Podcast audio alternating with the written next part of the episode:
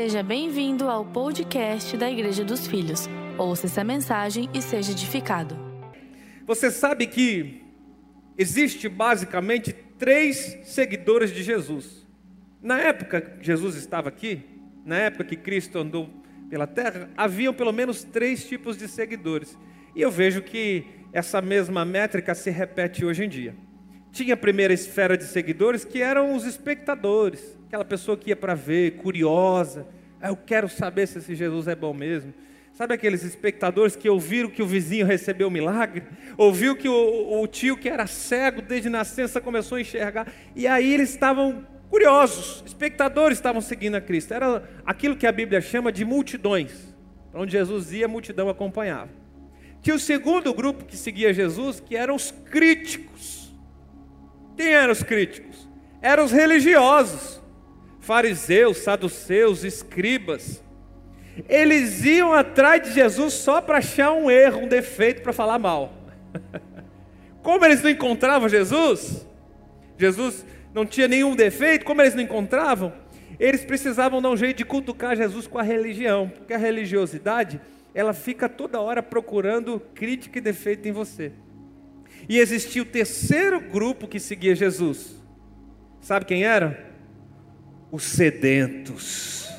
Aqueles que precisavam de estar com Jesus, porque só Ele tinha palavras de vida eterna. Aqueles que realmente precisavam, porque necessitavam de uma transformação de vida porque sabiam que em Cristo eles iam ter resultado final, um resultado aparente, um resultado, uma mudança nessa vida e uma mudança para toda a eternidade.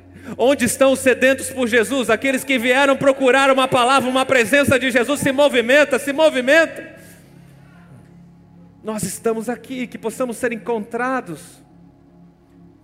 É para você sedento que Jesus diz assim: Bem-aventurados sois vós pobres de espírito, porque deles, os carentes, os pobres de espírito, os sedentos, é o reino dos céus. Eu vejo que quem tem esse coração é o coração do adorador, é o coração que não olha para o que tem ou para o que está sobrando, mas olha sempre para aquilo que o Pai é e para o que o Pai pode fazer no seu interior. Esse é o coração de quem vê, verdadeiramente quer adorar, render a sua vida a Deus. É quando todo o seu estilo de vida é moldado pelo caráter de Cristo.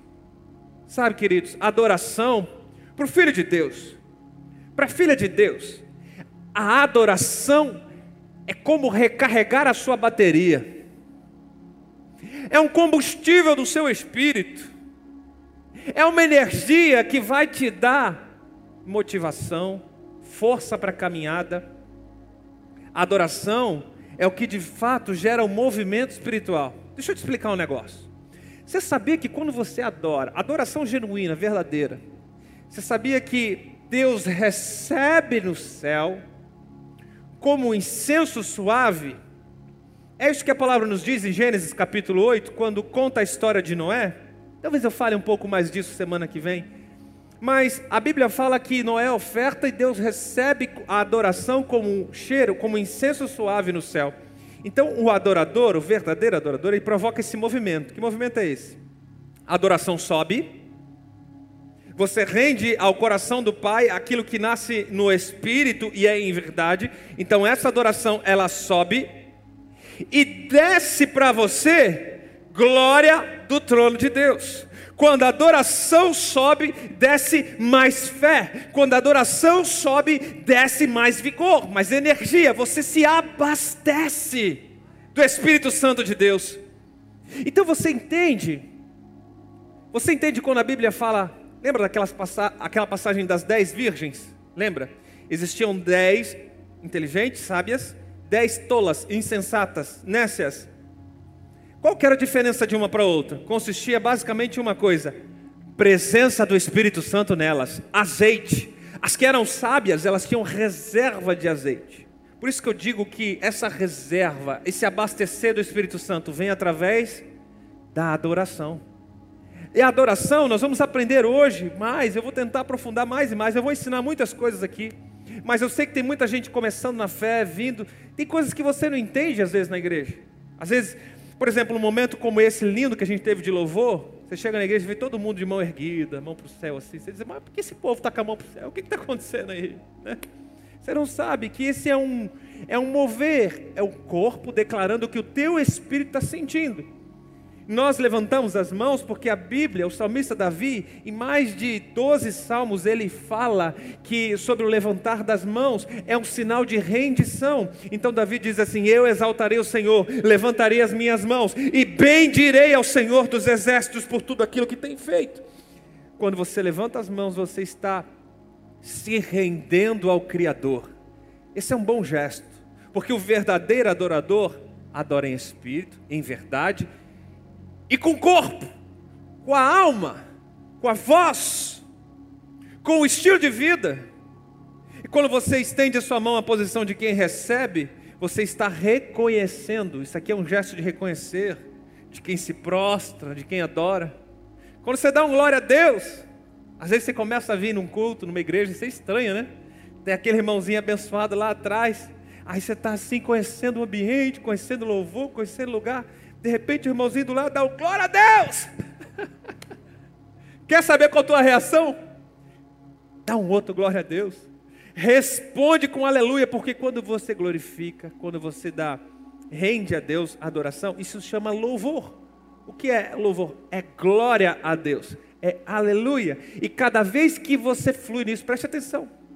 Cada vez que você faz isso, a adoração está subindo. Você está provocando um movimento espiritual. Está entendendo? Amém? Então você faz, faz guiado, impulsionado pelo Espírito, que você provoca esse movimento espiritual. É a glória saindo, indo para o trono de Deus, glória a Deus, e a glória de Deus descendo em seu favor para te encher de poder, de energia e abastecer com tudo aquilo que você precisa no mundo espiritual. O verdadeiro adorador, ele provoca esse sentimento.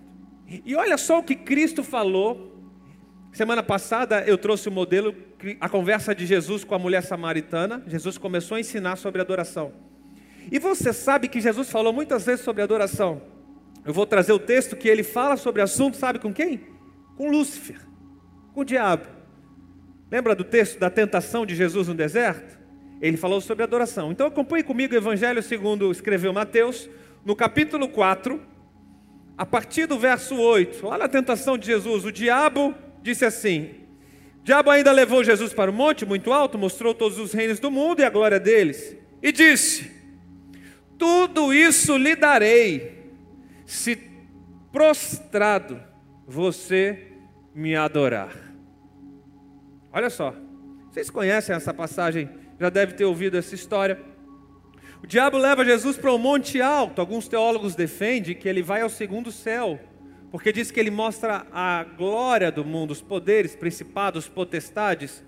Eu acredito que fisicamente eles foram para um lugar alto e tiveram uma vista longa sobre tudo o que estava acontecendo. E o diabo propõe os reinos do mundo a Jesus. É uma proposta sedutora.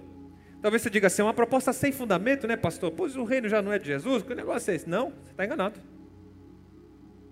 O príncipe deste mundo, diz a Bíblia, é o inimigo das nossas almas.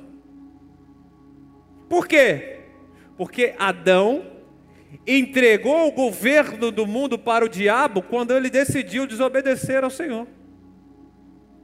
Eu estou te ensinando uma pérola, tá? Sabe o que eu estou te ensinando? Porque lá no seu trabalho você tem aquele abençoado que diz assim: Eu não, acredito em Deus, não. Por que você não acredita? Não, porque se Deus existe, por que, que existe guerra? Já viu essa conversinha? É, mas se Deus existe, por que, que tem fome na África? Não precisa ir na África para ver fome, não, irmão. Vai, vai ter uns cantão aqui por perto, né? Mas por que, que tem tanta coisa ruim nesse mundo? Estou te dando a pérola, a resposta. É muito fácil. É porque o governo do mundo foi entregue por Adão na mão do diabo. Enquanto o diabo for o príncipe desse mundo, vai haver coisa ruim nesse mundo: morte, guerra, roubo, destruição.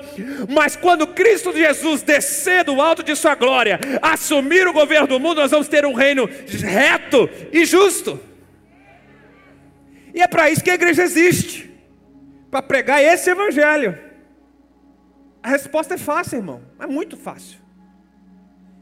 E tanto é que o diabo ele chegou para Jesus, mostrou a glória, os reinos do mundo, porque estava na mão dele. Está na mão dele. Os reinos do mundo mostrou a glória, diz assim: ó, Quer tudo isso aqui? É fácil. Basta você se prostrar e me adorar. Aprenda. Aprenda. Tem certas coisas que a gente tem que aprender até com o diabo. O diabo sabe mais do que muito crente sobre o poder que tem a adoração. Olha isso. É tão forte que na hora de negociar, de dar um prato sedutor, irmão, ia dar o governo do mundo, os reinos do mundo, a glória. Olha que forte. Basta apenas você me adorar. Eu percebo hoje em dia, hoje em dia, a proposta sedutora do diabo continua sendo em troca de adoração. Deus, Ele nos chama como filho, Ele nos atraiu pela graça ao reino do seu amor.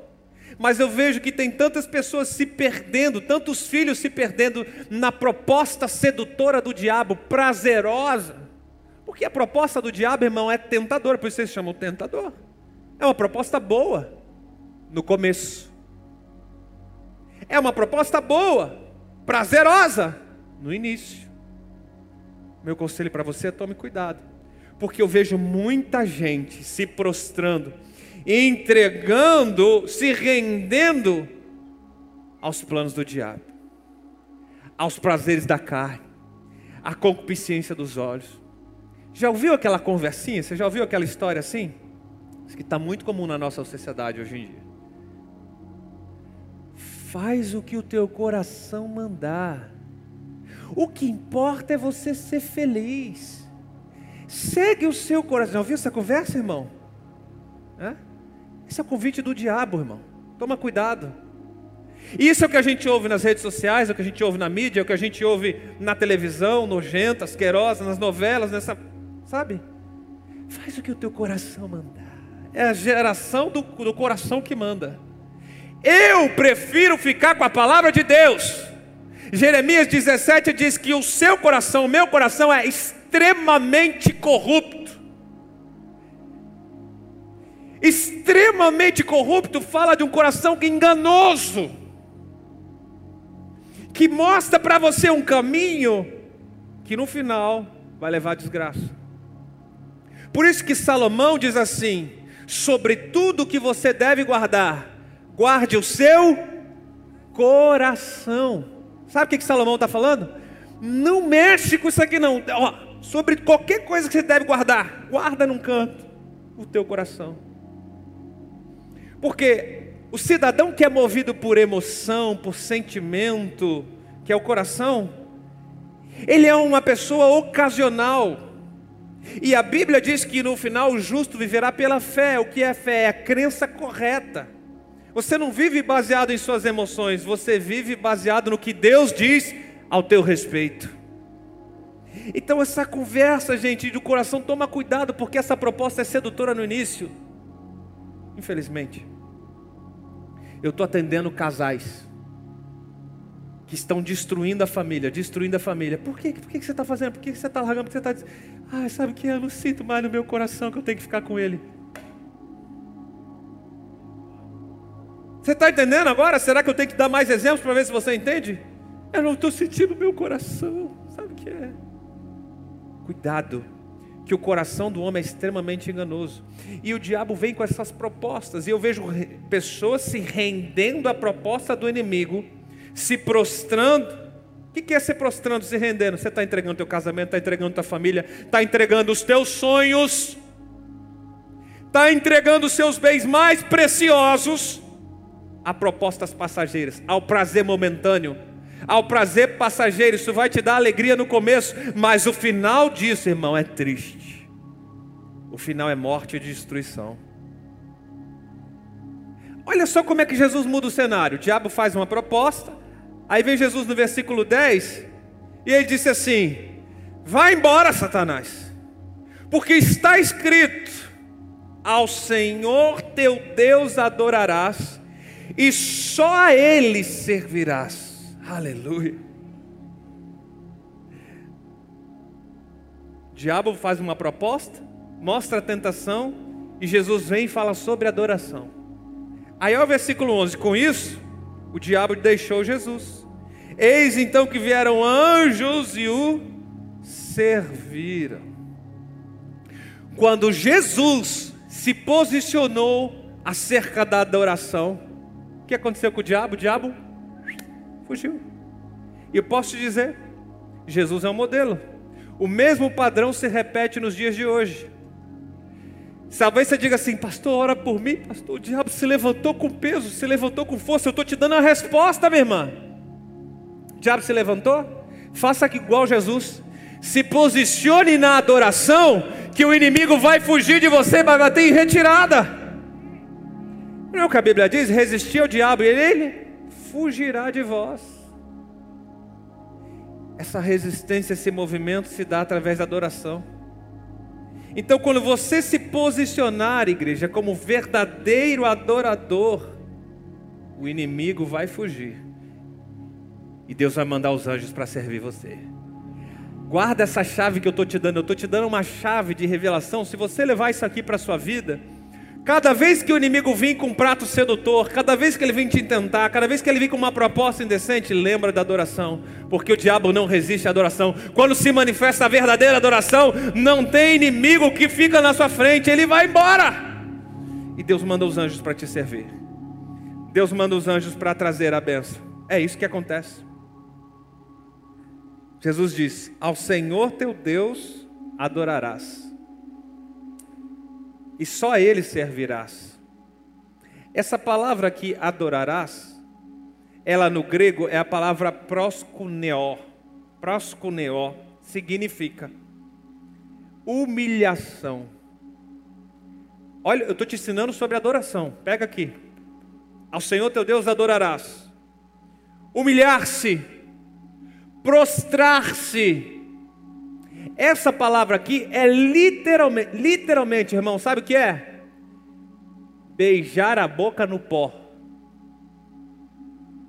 Descer até o pé da pessoa e reconhecer submissão e autoridade. Olha que profundo que é isso. Somente ao Senhor teu Deus você vai se humilhar, vai descer até o pó e reconhecer a grandeza dele.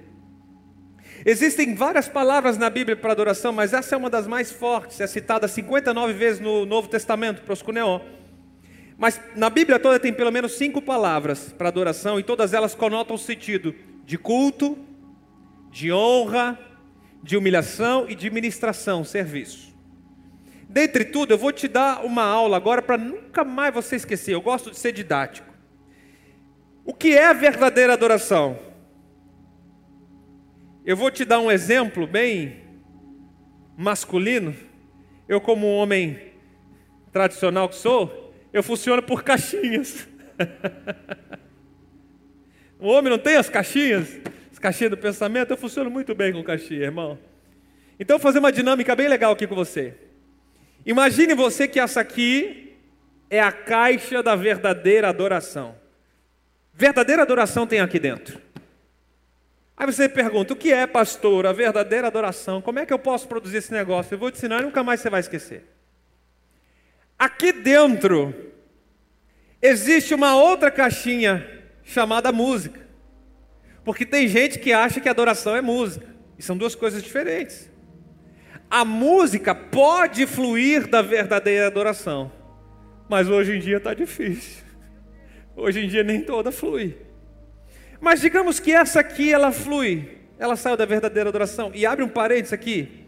A música está toda expressão de artes, dança, pintura, desenho, toda expressão de artes pode ser que seja através disso que flua uma verdadeira adoração. Existe uma outra caixinha também chamada louvor, porque são duas coisas diferentes. Música é uma coisa, louvor é outra coisa pode ser que saia da verdadeira adoração também o verdadeiro louvor. Ok? Existe também uma terceira caixinha. Essa terceira caixinha nós chamamos de oferta. Quando você oferta ao Senhor, Ele recebe no céu. E essa oferta Assim como a de Abel foi recebida como adoração, assim como a de Noé foi recebida como adoração, quando você entrega com verdade. Lembra da viúva? Lembra daquela história de Cristo? Quando ele estava lá no, no, no, templo, na beira do gasofilácio, ele viu os fariseus entregando, ele viu a viúva, pouca coisa, mas ela foi com o Espírito, ela foi com verdade, irmão. Adoração. Adoração. Pode ser também um dízimo. Quando ele é entregue da forma correta, é adoração, porque nós aprendemos, sabemos que dízimo é relacionamento com Deus. Ele pode fluir através da verdadeira adoração quando você não está barganhando. Tem pessoas que eu vejo assim, eu vou dizimar. Por que você vai dizimar?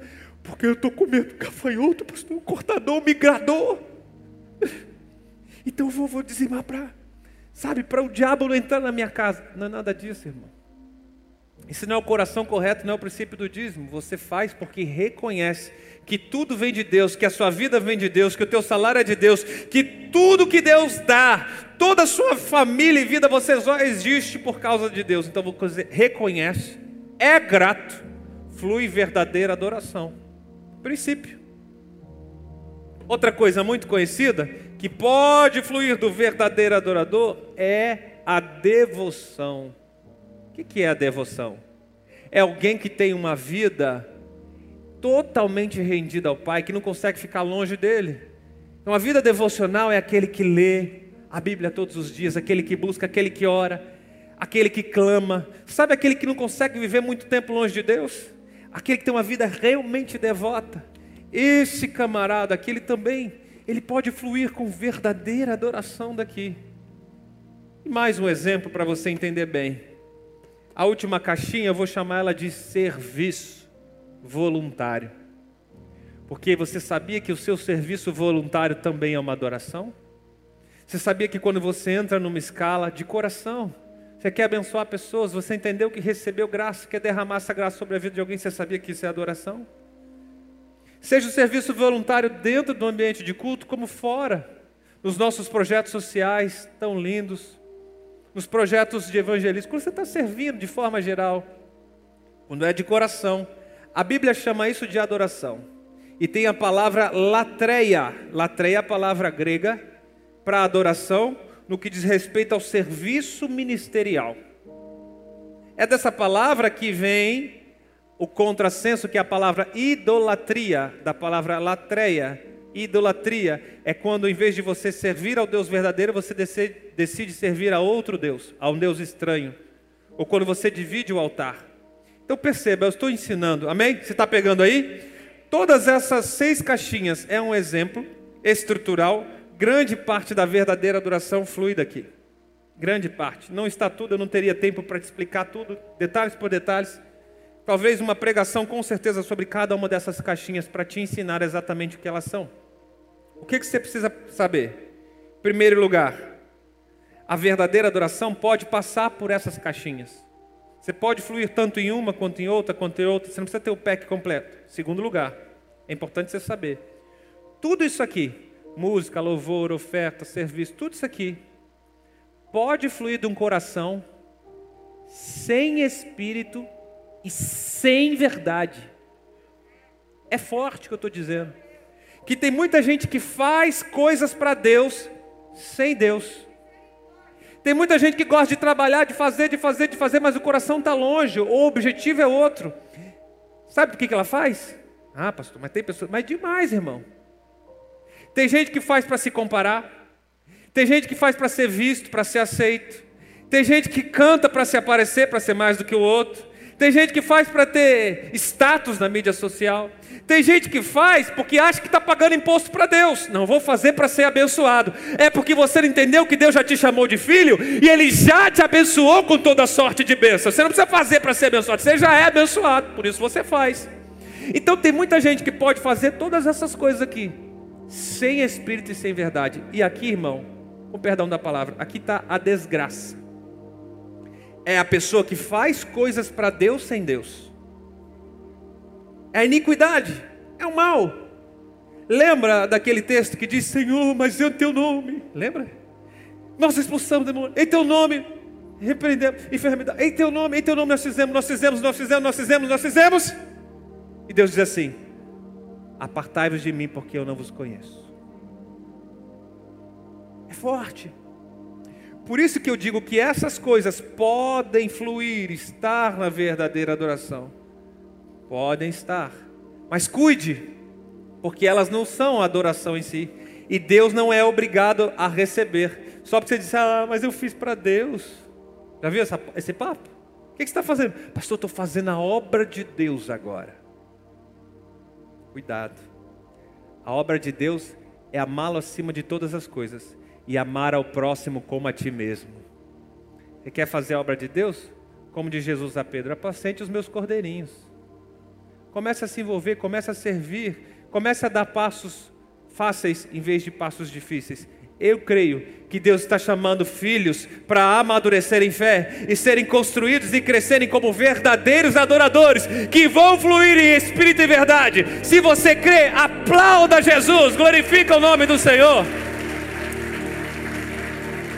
Aleluia. Obrigado, queridos. Olha, até aqui eu ensinei a vocês que adoração é uma atitude. Você anotou aí? Eu vi algumas pessoas anotando. Você que está online, escreve aqui para mim no chat. A adoração é uma atitude. Estou te ensinando. Por que atitude, pastor? Porque tem gente que adora a Deus só quando o ambiente está bom, favorável. Sabe o que é isso? É aquele cidadão que vem para o culto e diz assim: Ai, cantou a minha música, cantou minha música, agora eu vou adorar, agora eu vou adorar, cantou minha música.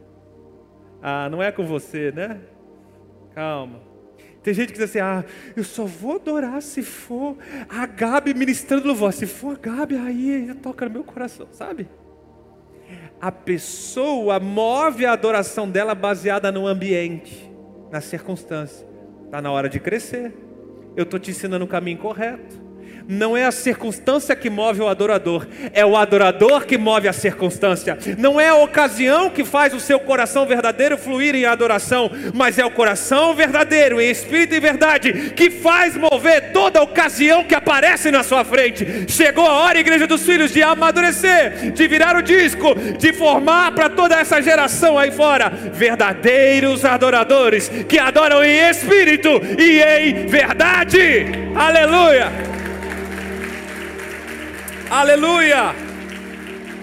Preste atenção no que eu vou te ensinar agora. Pega essa chave aqui para o seu coração que pode mudar toda a tua história. Ó, a adoração vence batalhas.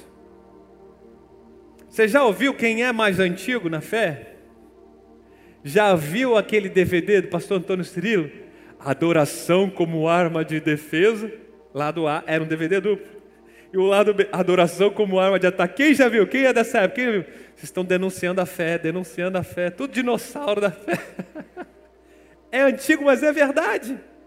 Adoração como arma de defesa e arma de ataque. Porque a adoração vence batalhas.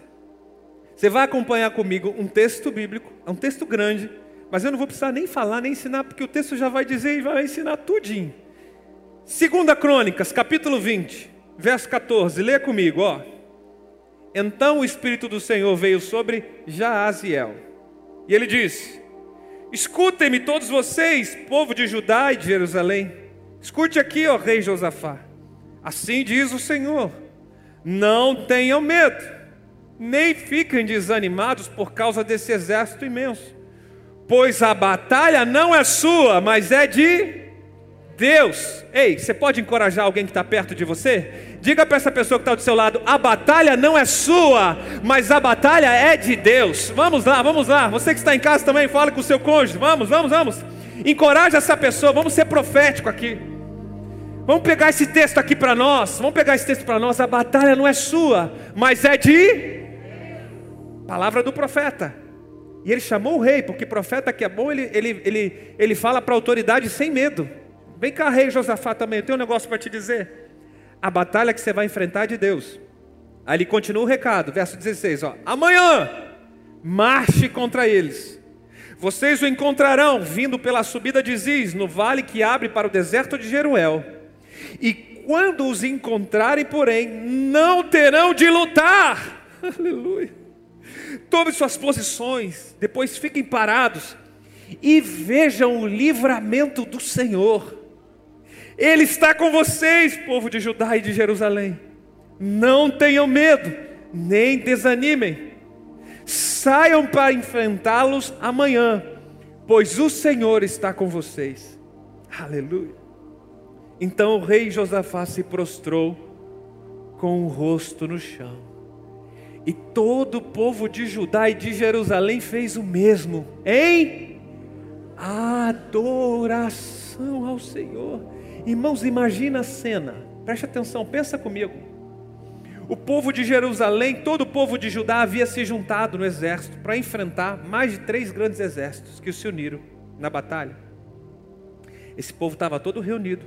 Chega o profeta, dá de dedo no rei, diz como é que eles tinham que fazer. O rei recebe a palavra, o que, que ele faz? Lembra que eu falei, beijar a terra?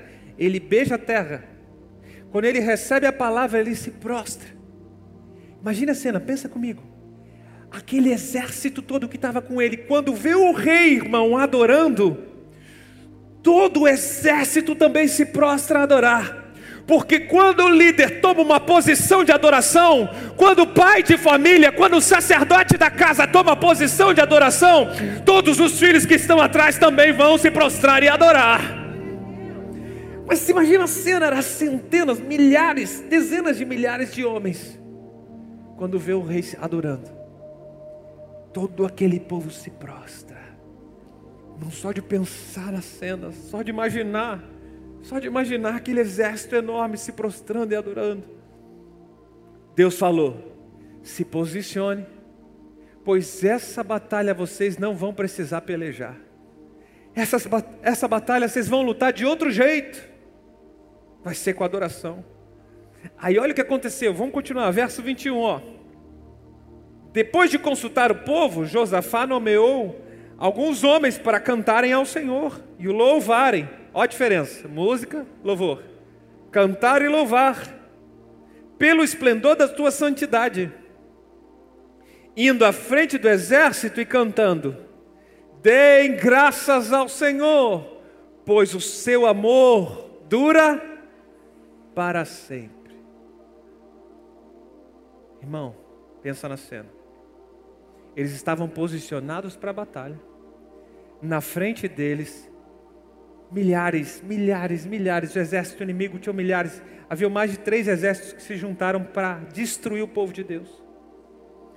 Esses homens, na frente da batalha, irmão, no dia de luta, eles abrem a boca e eles começam a louvar e a cantar. Deem graças ao Senhor. Isso aqui era um salmo, eles estavam salmodiando, então eles estão lá. Deem graças ao Senhor,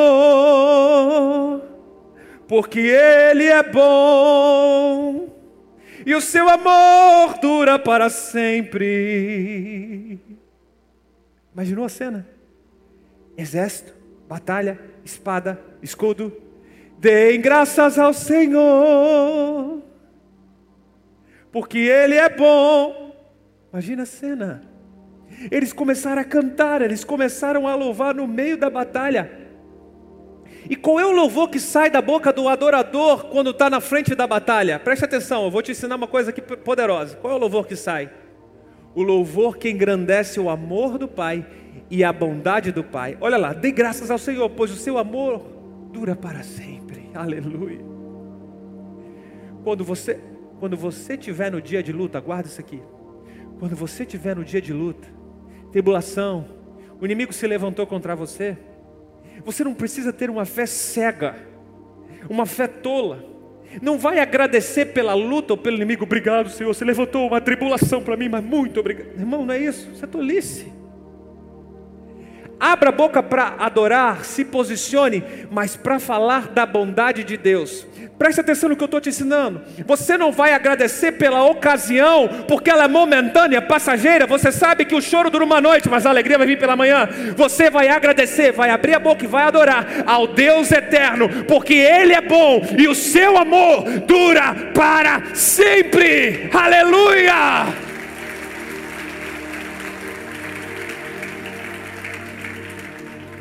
Entende?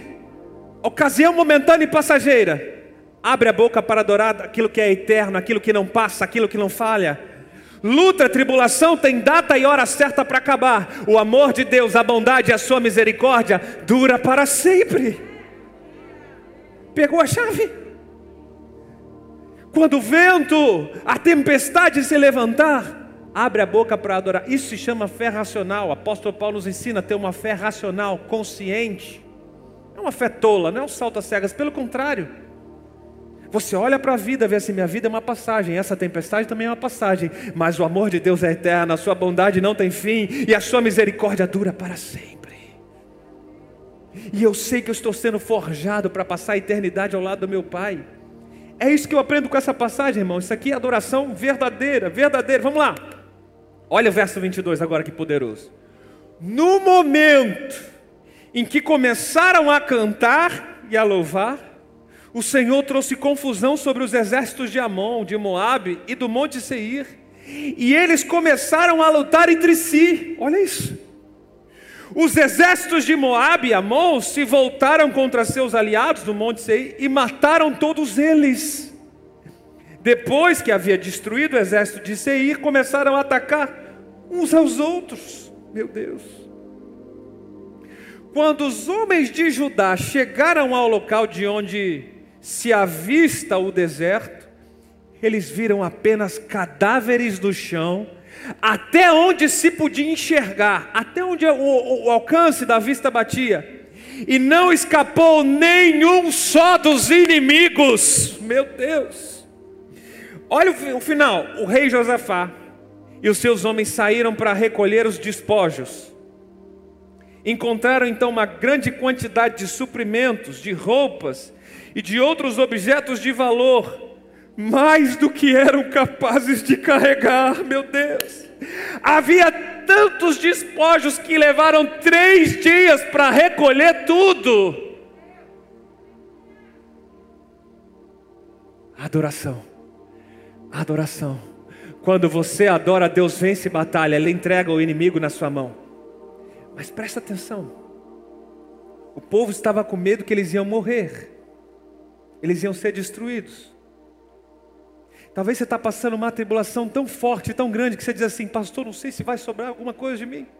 Não sei se meu casamento vai passar por essa, não sei se a minha empresa mais vai sobreviver de novo. Isso não dá, pastor, não sei mais, não tem mais como. Aquele povo estava pronto para ser destruído, irmão. Destruído, destruição total. Deus diz assim: Você não vai ser destruído eu vou matar, eu vou colocar os inimigos na sua mão, e não apenas isso, você vai ver que eu vou preparar uma mesa perante você, na presença dos seus inimigos, o seu cálice vai transbordar, você vai ter para servir as nações, você vai ter de sobra uma vida mais que abundante, porque quando Deus libera, irmão, a bênção dele é mais que abundante. O exército do inimigo morreu, destruídos lá fora Junta todos os homens. Vamos agora ver o que sobrou. Pegar os despojos de guerra. Ferramentas, armas, roupas que valia muito naquela época, ouro, tesouros. Três dias, irmão, recolhendo, não deram conta de levar tudo. Você imagina o tamanho da vitória que Deus havia dado porque simplesmente o povo de Deus decidiu se posicionar na adoração. Se você não entender o poder da adoração depois disso aqui, irmão, se você não entender que hoje, diante das suas batalhas, no momento que você enfrenta as suas lutas, quando você se posiciona como verdadeiro adorador, não tem inimigo que pare na sua frente, não tem muralha que fique de pé, não tem barreira que te atrapalhe de chegar ao próximo nível, quando o verdadeiro adorador se posiciona. Qual a lição que você deve ter, filho de Deus? O verdadeiro adorador adora em todo tempo. Tempo de crise, tempo de luta, isso é uma atitude. O verdadeiro adorador adora em todo tempo, adora em todo lugar e adora com toda a sua vida. Por favor, guarda essa chave aqui no seu coração. Escreve isso aqui para mim embaixo aqui no chat, você que está junto. Isso aqui pode transformar a sua vida o verdadeiro adorador. Não tem tempo, não tem lugar, não tem horário. E a adoração se torna um estilo de vida, que é o relacionamento com o Pai, o relacionamento com os céus. Se torna um estilo de vida. Você muda o ambiente, você cria situações onde não tinha mais esperança. Eu vejo que tem filhos de Deus que vão passar a ser movidos no coração intencional no coração de quem toma a atitude correta. Você lembra de Jó? Lembra da história de Jó? Todos vocês, a maioria de vocês conhece bem a história de Jó. Todos os seus bens destruídos da noite para o dia. Casas queimadas, bens queimados, tudo acabado. Seus filhos morrendo, passando doença. Aí levanta a mulher de Jó. Homem, te sobrou uma coisa. Só amaldiçoa esse teu Deus e morre. Acabou, é o fim da linha. Você sabe qual foi a resposta do verdadeiro adorador?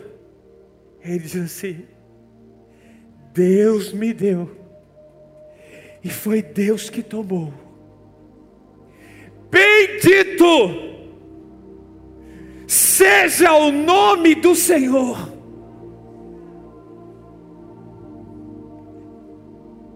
Na pior situação da vida dele, ele adorou, porque ele entendeu que tudo nessa vida é passageiro, mas o Senhor, o seu amor dura para sempre, a sua bondade não tem fim. A situação que você está passando,